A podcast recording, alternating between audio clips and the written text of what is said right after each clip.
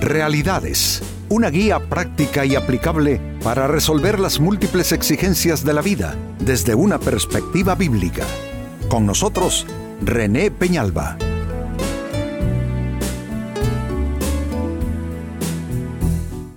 Amigos de Realidades, sean todos bienvenidos. Para esta fecha nuestro tema, una fe activa y energética. La fe no es una dimensión contemplativa solamente, amigos. La fe debe ser, tal como estamos diciendo, energética, una fe que se activa, una fe que pelea las batallas de esta vida, una fe que, busca, que encuentra, una fe que eh, renuncia también a veces a cosas eh, para ir en pos de lo que eh, es mejor en términos de la voluntad de Dios. Nuestro tema tiene que ver entonces con esto y se titula Una fe activa y energética. Al respecto, se lee en la primera carta de Pablo a Timoteo capítulo 6 versos 11 y 12 lo siguiente. Mas tú, oh hombre de Dios, huye de estas cosas y sigue la justicia, la piedad, la fe, el amor, la paciencia, la mansedumbre pelea la buena batalla de la fe, echa mano de la vida eterna a la cual asimismo fuiste llamado, habiendo hecho la buena profesión delante de muchos testigos. Aquí se nos eh, evidencia, se nos muestra, amigos, una fe activa y energética. Noten todos los vocablos eh, que son básicamente el lenguaje activo o, o, que grafica actividad. Dice, huye, sigue, pelea, echa mano. Se dan cuenta, es una fe activa, una fe energética. Amigo, amiga, ¿será que tu fe es una fe más bien pasiva? Una fe que colinda con el conformismo, una fe que se ha venido apagando, una fe que ya no lucha, que ya no persigue, que ya no trabaja. Porque si esto es así, amigo, amiga, hay algo que necesitas hacer a ese respecto. Y precisamente quiero a partir de este minuto, amigos, ofrecer algunas eh, formas o muestras de activar y de energizar la fe, básicamente tomadas del texto que hemos citado. Primera Timoteo capítulo 6 versos 11 y 12. Entonces el tema de aquí en adelante es cómo, activar, cómo energizar la fe. Eh, ¿Qué es lo que tú puedes hacer? Atención porque el pasaje bíblico nos dio respuestas a este respecto. En primer lugar, una forma de activar y energizar la fe es huyendo de lo malo. Se le dice a Timoteo, mas tú, oh hombre de Dios, huye de estas cosas significa que la fe, amigos, también tiene que ver con huir de ciertas cosas. Cosas que no nos ayudan, cosas que nos perjudican, cosas que nos afectan. Creo que toda persona debe encarnar a este hombre de Dios al que se le escribe esta carta, Timoteo, y todos tenemos, amigos, la responsabilidad de poder yo diría de manera precisa definir de qué cosas debemos huir. Huir no es un término para cobardes o no es un término que evoca cobardía. A veces huir es sensatez, a veces huir es sabiduría. La Biblia dice que José huyó de aquella perversa mujer, esposa de Potifar, que quería llevarlo a la cama. ¿Se dan cuenta? Entonces, amigos, eh, ¿de qué cosas debo huir en mi caso particular? ¿De qué cosas debe huir usted, amigo, amiga? Bueno, yo creo que eso es ya cosa de cada persona, porque lo que es una amenaza para una persona no lo es para otra y viceversa. Eh, y es ahí donde cabe la responsabilidad de cada individuo como para descifrar, como para identificar de qué cosas debe huir cuando huimos de lo malo, ya en términos no de mal genérico, sino de mi propio mal o el mal que me asedia a mí, el que te asedia a ti, etc., Entonces, esa es una forma de activar la fe. Esa es una manera de energizar la fe. Una fe que sabe dónde, cómo, cuándo huir de males que están al acecho. Así es que, como dije, reitero, huir no indica cobardía, sino que huir es evidencia de sensatez, de sabiduría más bien. Segunda forma de activar y energizar tu fe, sigue lo bueno, que este es lo que está al otro extremo. Lo primero que se le dice a Timoteo es, huye de estas cosas.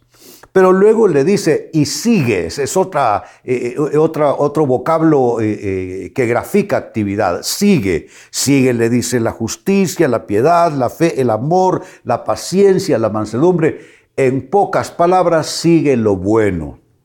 Amigo, amiga, la fe escoge, la fe selecciona dónde está lo malo para evitarlo como ya comentamos, y dónde está lo bueno para seguirlo. En personas, en lugares, en situaciones. Hombre, encontrar qué es lo bueno que nosotros debemos seguir. Creo que muchos de nuestros hierros, amigos, muchas de nuestras equivocaciones de vida, muchos de nuestros pecados tienen que ver o se vinculan con no haber seguido lo bueno, no haber aplicado el discernimiento para seguir lo bueno, lo que nos convenía, lo que nos edificaba, y por el contrario no supimos distinguir y diferenciar lo malo, y en lugar de seguir lo bueno, optamos por lo malo cuando debió haber sido a la inversa. Sigo sumando respuestas. ¿Qué otras formas de activar y energizar tu fe podemos citar? Lo primero, huye de lo malo. Lo segundo, sigue lo bueno. Número tres, pelea la buena batalla. Me gusta esto. Pablo lo dice en el texto, pelea la buena batalla de la fe. Significa que si hay buenas batallas, es que las hay malas.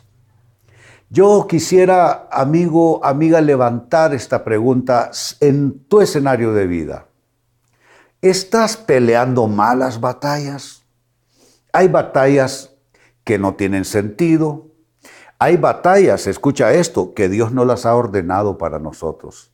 Son luchas, son pleitos, son situaciones en las que nos inmiscuimos sin Dios. Y a veces, amigos, mencionamos el nombre de Dios, decimos que lo estamos haciendo en el nombre de Dios, pero ¿cuántas batallas vamos a pelear en el nombre de Dios? Escuchen esto, sin Dios tenemos nosotros que discernir cada situación, cada dificultad, cada problemática, cada conflicto, cada crisis, debemos preguntarnos si se trata de una buena batalla, pues hombre, a pelearla. Pero si se trata de una mala batalla, luchas carnales, mundanas, por cuestiones materiales, por envidias, por orgullos, si se trata de malas batallas, nosotros tenemos que descartarlo porque el consejo de Pablo para activar y energizar la fe de Timoteo es pelea la buena batalla de la fe. Si no es vinculante con la fe, eh, difícilmente va a ser una buena batalla. Y número cuatro, voy cerrando con esto. Otra forma de activar y energizar tu fe es echando mano de la fe misma. Dice Pelea la buena batalla, ya se comentó, echa mano de la vida eterna. E, es echar mano a aquellos valores, a aquellos preceptos, a aquellas expectaciones o expectativas de la fe. ¿Cuáles son las expectativas de la fe? Hombre, que no somos en esta vida eternos, pero sí al pasar de esta vida nos espera la eternidad. Entonces, echo mano de mi fe en relación a la eternidad y me digo, hombre, ¿dónde quiero yo pasar la eternidad? Quiero pasar la eternidad en eso que la Biblia llama el cielo o en eso que la Biblia llama el infierno. Y cada, cada una de esas posibilidades que son reales para todo ser humano, son vinculantes con las decisiones que vamos a, a tomar. Por eso entiendo esa frase de Pablo, echa mano. Echa mano. Nosotros tenemos que literalmente echar mano. Eso es coger, eso es tomar, eso es arrancar. Aquello que está en la palabra de Dios, que son los mandamientos de Dios, que es la voluntad de Dios, el escrito está de Dios, el consejo de Dios, echar mano a todo eso que es vinculante con todo lo que es fe. Y entonces, por supuesto que si hago eso, mi fe se está energizando. Por supuesto que si hago eso, mi fe se está activando. Entonces leía para ustedes de la primera carta de Pablo a Timoteo, capítulo 1, versos, eh, capítulo 6, primera carta, sí, capítulo 6, versos 11 y 12. Mas tú, oh hombre de Dios, huye de estas cosas y sigue la justicia, la piedad, la fe, el amor, la paciencia, la mansedumbre. Pelea la buena batalla de la fe, echa mano de la vida eterna, la cual asimismo fuiste llamado, habiendo hecho la buena profesión delante de muchos testigos. Se nos muestra aquí, amigos, una fe con energía, una fe en actividad, no una fe pasiva, no una fe super espiritual, una fe contemplativa solamente, que se pierde en, lo, en lo, sublime y se olvida de lo cotidiano. No es una fe que se activa. ¿Cómo se activa? ¿Cómo se energiza la fe? Según este texto hay cuatro maneras de hacerlo. Uno, huir de lo malo. Dos, seguir lo bueno, que es el otro extremo. Tres, pelear la buena batalla, lo cual indica que hay malas batallas que a veces peleamos.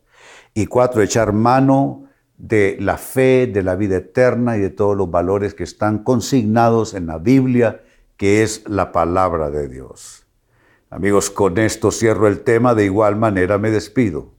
Y les recuerdo que nuestro enfoque de hoy ha sido titulado Una fe activa y energética hemos presentado Realidades con René Peñalba.